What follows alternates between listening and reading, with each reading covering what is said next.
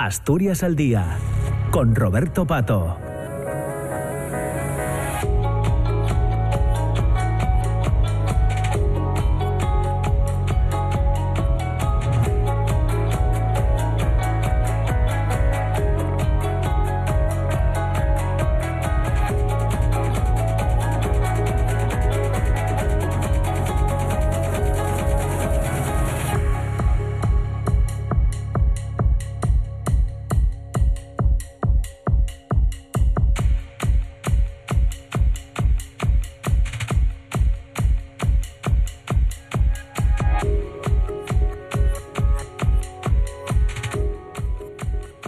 Son las 10 eh, de la mañana y 8 minutos, son las 10 de la mañana y 8 minutos, entramos, entamamos la segunda parte de Asturias al día en este miércoles 28 eh, de, febrero. Ya os decía que hoy en esta segunda parte del programa queríamos hablar eh, con el editor de Rádagas, con Nicolás Bardio y con el dibujante y, escritor Sean de la Campa, que ya están con, con nos.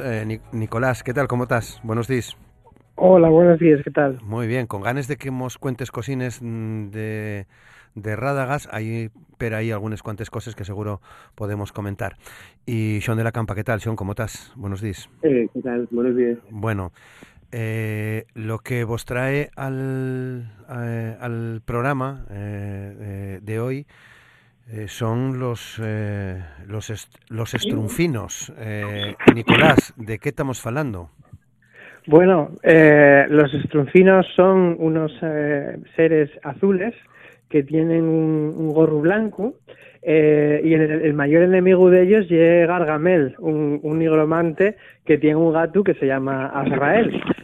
seguramente ya los conozcan con otro nombre, pero ya que estruncinos y el nombre que va a tener asturiano porque el original que en Radagast todas las traducciones son siempre del original, y el Strumpf, ¿no? Eh, que, que como nos llamó Pello, ¿no? El, eso dibujante belga, ¿no? Y bueno, pues son los nuevos eh, recién llegados a Radagast que, que vamos a tener en las para para la semana de les Yetres y para la gente que los compre en la, página web, que ya están a la venta, pues un, un, poco primero, probablemente ya para el día del libro. ¿Y qué pintan esto eh, Sean de la Campa?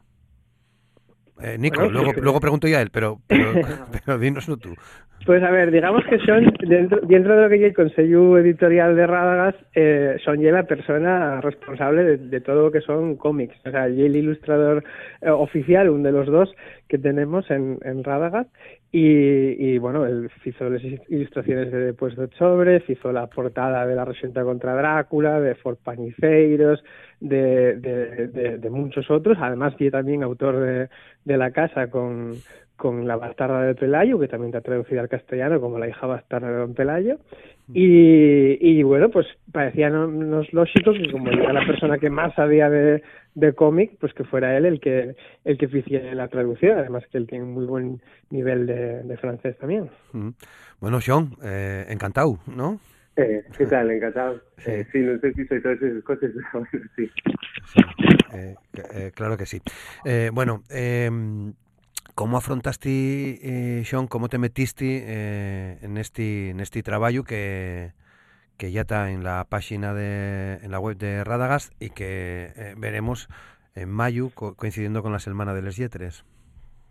Pues lo primero de todo, me tuve con muchas ganas, porque eh, cuando surgió la idea de hacer, de hacer alguna torna de, de algún álbum franco-belga, eh, la de los estrufinos, parecíanos una idea muy buena porque eran unos personajes muy icónicos, muy conocidos, eh, hasta cierto punto hasta hasta muy asturianos, ¿no? Porque no, no dejen de ser de trasguinos o sumicios pequeñinos eh, azules. Y yo tengo una forma de falar peculiar, la verdad que la adaptamos, como decía Nicolás, desde, desde el original, yo creo que la asturianizamos muy bien y el verbo estrunciar creo que va a hacerse muy popular.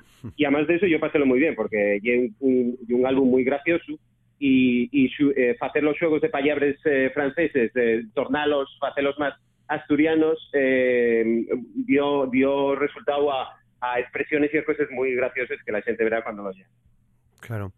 Eh, y, y, y, Nico, eh, ¿por qué pensasteis en, este, en esta obra, en Rádagas?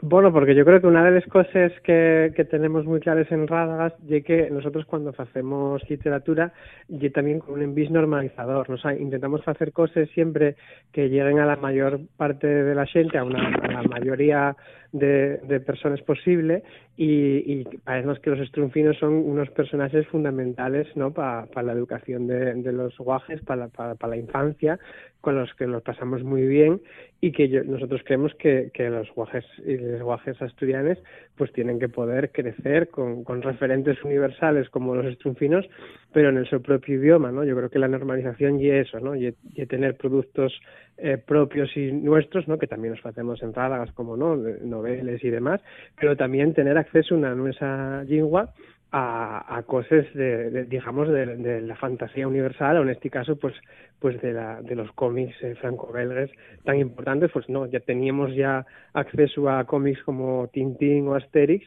Mm, yo creo que faltaban eh, los estrunfinos falten muchos más pero yo creo que hay un paso importante este. Claro y, y también eh, un riesgo editorial quiere decir que eh, eh, para hacer esto tenéis que tener los derechos claro Sí, no, los derechos, eh, ya puedo, no voy a entrar en cifras, pero puedo deciros que los derechos de los trunfinos son con mucho, mucho, mucho los más caros que, que, que pagó Rádagas de, de las cosas más, más importantes y un proyecto que, que bueno tenemos hay una hay una subvención nosotros no solemos mucho pedir subvenciones porque creemos que hay un mercado para pa los libros en asturiano. Entonces hacemos nada más para libros ilustrados o, o para traducciones. En este caso hay una subvención que ya os digo que no cubre ni la mitad prácticamente de, lo que cuesta el, el proyecto. Si hay un proyecto muy caro eh, en, cierta manera hay, hay un salto en sin rede eh, veremos lo que pasa. Eso eso bueno pues yo creo que la respuesta de, de la gente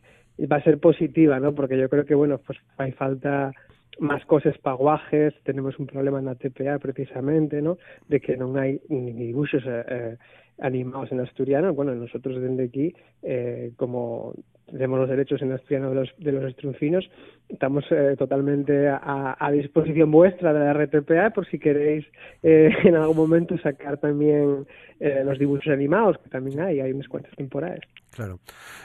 Bueno, dices saltar sin rede, pero Nico, lleváis ya unos cuantos saltos, ¿eh? Sin rede. Llevamos unos cuantos saltos eh, y, y, sin red, efectivamente, el primero de todos de puesto sobre aquel, aquel juego de rol, pero digamos que la envergadura económica de este salto no la de ninguno de los demás, o sea, por el tema de los derechos, por el tema de que estamos hablando de un cómic tapadura, nosotros tapadura nunca hicimos nada, hicimos unos muy pocos libros de edición coleccionista donde puesto sobre en tapadura y el primer libro que hacemos en tapadura eh, ya totalmente a color, eh, vamos, o sea, digamos que tiene unas características que, que, que hacen un libro muy caro de, producir. Eh, quisimos también que el precio, o sea, no hay un libro barato, pero tampoco creo que sea el libro caro, va, va a costar 20 euros, pero, pero bueno, o sea, por, digamos por, por el, el, el coste económico que tiene, sí que hay un, un salto en sin rede bastante, bastante grande. Eh, Sion, Dime. Nico, gusta y el riesgo, en el fondo. Sí, hombre, a ver, yo sí hay algo que tener eh, que, tener, que contar siempre a favor a, a, a Nicolás y, y a Radagás y el apostar. Eh, non deixa de ser unha apuesta, pero bueno, pero Trullao eh, estás apostando sobre ti mesmo, como quien dice, si, si nos non apostamos porque la, la afición e la fantasía en asturiano eh, tiene salida, eh, e que a lo mejor non lo fai naide. Entonces, claro. Eh, yo siempre lo voy a agradecer a Nicolás por hacer esa apuesta. Yo sigo lo allí donde me, donde me manda, como quien dice, como vuestra sargento. Pero, pero ya que somos los mismos los que tenemos que apostar por este tipo de cosas, porque no van a venir a, de Madrid a decir, oye, vamos a hacer cosas en asturiano. No, no van a hacer eso, hay que hacerlo nos. Claro. Eh, bueno, Xion y, y Nico, eh, va tiempo que, que Rádagas tiene eh, el enfotu de meterse en este tipo de, de, cuestiones, en, en, el género eh, fantástico. Eh, ¿qué, ¿qué, te parece a ti? Eh, yo, yo creo que, que, abrieron Furaku eh, con les con les publicaciones, ¿no? Con les vuestras publicaciones, eh, Eh, ¿qué me? Sí, mira, yo tuve el otro día precisamente falando eh, na TPA de, la fantasía en asturiano, de la literatura, y yo creo que en los últimos cuatro o cinco años de Radagast, desde que apareció, eh, hubo un cambio importante eh, no que eh, eh, cómo se cómo se acerca la xente a la literatura en asturiano, al escoses en asturiano, precisamente por la huelga que está dejando Radagast. Eh, el otro día, decíame non sé quién, que habían comentado una, en una biblioteca eh, local que se averábase mucha xente mozo a, sacar libros en asturiano de Radagás, cosa nunca vista, como quien dice, porque los libros de asturiano están ahí en las librerías, pero desgraciadamente no tienen mucho público, ¿no? Y que con los libros de Radagás eso no estaba pasando, al revés, que estaba atrayendo a xente mozo. Entonces yo creo que hay un, un a ver, tampoco ponernos aquí no somos fundamental no United, pero sí creo que hay que hay un antes y un después de la aparición de Radagás y de las temáticas que sacamos y, y de, del tipo de, de literatura que hemos presta a hacer y que creo que además está siendo muy bien acogida en general por, por el público, o sea que hay una cosa positiva. Sí, eh, Nico. Bueno, yo creo que hay, eh, digamos, un enfoque distinto, ¿no? Yo creo que también tiene mucho que ver con la, con la edad que tenemos. Nosotros, pues, la, eh, son igual y el más veterano de nosotros y también lleva bastante mozo. Eh, la mayoría de la gente de, de Rádagas somos millennials o incluso alguno que lleve Zoomer eh, y de alguna manera lo que nosotros valoramos en eh, nes noveles, en esos, y, que nos preste, ¿no? que sean pasalo bien con ellos. ¿no? Entonces, yo creo que igual en antes de Rádagas eh, los escritores o digamos lo que fue la, la literatura asturiana tradicional hasta las últimas décadas creo que primó mucho el, el, el prestigio, el querer ganar premios, el, el, el digamos, entrar a la universidad, eh, aspirar al Nobel o eh, a ese tipo de cosas. Y nosotros creo que más que a esas cosas aspiramos a llegar a mucha gente, que nos llegue mucha gente y, y, y, y, digamos, ampliar la, base del, del lectores, ¿no? Y un poco lo que llamamos el espardimiento, ¿no? Frente al surdimiento, pues lo que sería el espardimiento, ¿no? Es decir, eh, está bien existir, está bien tener prestigio, pero es importante llegar a, al mayor número de gente. Entonces, apostamos siempre por cosas que sean mm, legibles, ¿no? Obviamente un cómic es muy fácil de, de leer, incluso para una persona que no, que no está alfabetizada en asturiano, pero, por ejemplo, las novelas que hacemos suelen ser novelas más curtis que las otras editoriales, porque nosotros somos conscientes de que la mayoría de la gente eh, dio asturiano pues muy poco, una hora, dos horas a la semana, o hay gente que ni siquiera lo, dio en el, en el cole, y son novelas que son muy accesibles a personas que, que no conocen asturiano. Nosotros, una, digamos, una gran cantidad de los de los lectores que tenemos son gente que nos escribe y nos dice cómo me prestó esta novela y el primer libro que leo en asturiano. Y eso yo creo que hay un poco eh, el objetivo que teníamos, ¿no? De, de, digamos, abrir un poco las ventanas, ¿no? De que olía un poco cerrado y que, y que entrara gente nuevo, tanto escritores como, como lectores. Yo creo que conseguimos estas cosas, los lectores están en las librerías, como comentaba Sean, y los escritores, eh, bueno, el otro día, por ejemplo, ajuntamos a, a seis escritores en una en un acto, un debate sobre el estado de la fantasía, que hay que recordar que desde 2022 en las, en las editoriales asturianas y el género que más se publica. O sea, a día de hoy no es que haya, haya fantasía, es que haya el género mayoritario de lo que se escribe en asturiano. Bueno, y por lo tanto, entiendo, Sean, que esa nómina de escritores eh, en, en en, en género fantástico, ya que también crece. Sí, Sean. Ay, que se nos fue. Nada, lo recuperamos ahora. Ah, vale para ti, vale para ti también la pregunta, Nico, ¿no? Está claro que hay gente interesada en... en... Hola. Sí, sí. Eh, parece ven. que volvió Sean. Ya está Sean ahí, sí. Ah, ah volví, vale. eh, va, va bien, va bien. Y es un poco... Y es un poco... Estrunfín, non sé, non sé si el sí, gruñón sí, o cual. Sí, marchó, marchó el, enfa, pa, el enfadado. El estrunfín sí, Sion. No sé si, no me... sé si eh, sí. sentisme, sí. Sí, sí, perfecto. Vale. No sé, eh, ah, lo que te decía, que, que había eh, una de las cosas prestoses que vemos en la editorial y cuando faes, cuando faes por ejemplo, la, la convención de, de las Turcón, y que hay mucha gente con ideas nuevas y de alguna manera lo bueno que tiene Radagás y que hay una forma de sacarles adelante, ¿no? La gente eh, entruga, manda correos, a ver, eh, para pa, pa intentar, tiene una idea, cómo sacarla. Y bueno, eso yo, bueno, hay mucho, hay mucho talento y no es lo que queremos y que haya mucha literatura fantástica en asturiano. Claro. Y bueno, Sean, que non te, non te entrugue nada, mmm, pero y ese eh, algamaste el premio Alfonso Iglesias de, de cómic en lengua asturiana, otro no sé si se puede decir eh, sector, otra estalla de, mm, eh, que está, o que es importante en Asturias, ¿no? El del cómic, sí, el del eh, dibujo. Sí, en Asturias eh, hay, hay mucha tradición de cómic, hay mucho, hay muchísimo creador buenísimo. La pena es que como no hay industria real del cómic ni en Asturias que casi ni en España, hay muy poco en España también, eh, muchos trabajan fuera, pero sí, la verdad que yo yo estoy muy contento de haberlo ganado. Eh, también llevo con una historia fantástica, eh, y medio policíaca, medio fantástica, eh, y la verdad que tengo muchas ganas de que salga. Dijeronme desde la consellería que a lo mejor en unos meses, eh, supongo, a lo mejor con suerte para el semana del 7, sino un poco más bueno, Misterio en el soterráneo, ¿y ¿no? Eso ya, sí, sí. Y en, en, el París del, de, del 1900, más o menos. La tu línea de dibujo, recuérdame un poco a Arguey, ¿y es fundamental para ti? El creador eh, de Tintín. Hombre, a ver, el, Sí, Hergé y también diría Jacobs, que ya el creador de Blake and, y eh, Mortimer. Eh, a mí la, la línea clara franco-belga y una cosa que me apasiona. Eh, gústame mucho el tipo de cómics, porque el cómic americano también me préstame mucho, incluso el español, hay muchas eh, cosas que me presten, pero digamos que la base y la, la línea clara franco-belga, porque parece que hay una, eh, una forma de expresar las cosas muy prestosas y que tiene la capacidad de atraer a gente que incluso no está muy avezada al cómic o que no tiene mucha cultura de cómic, porque resulta muy, muy apetecible y muy fácil de entrar. Eh, bueno, Nico, que además de, de este trabajo de los estrunfinos, ¿qué, qué tienen rádagas de, de, novedad? Bueno, pues de novedades tenemos tenemos dos novelas que están acabantes de salir, eh, una YBBR, que está convirtiéndose en un éxito de ventas como en su día fue La 80 contra Drácula, eh, y es muy interesante porque hay una novela que trata personajes de la mitología asturiana, pero desde un punto de vista eh, cotidiano y humorístico, ¿no? Entonces, digamos, eh, una novela con la que la gente echa unas risas tremendas, eh, los, los feedback que tenemos de ella son buenísimos.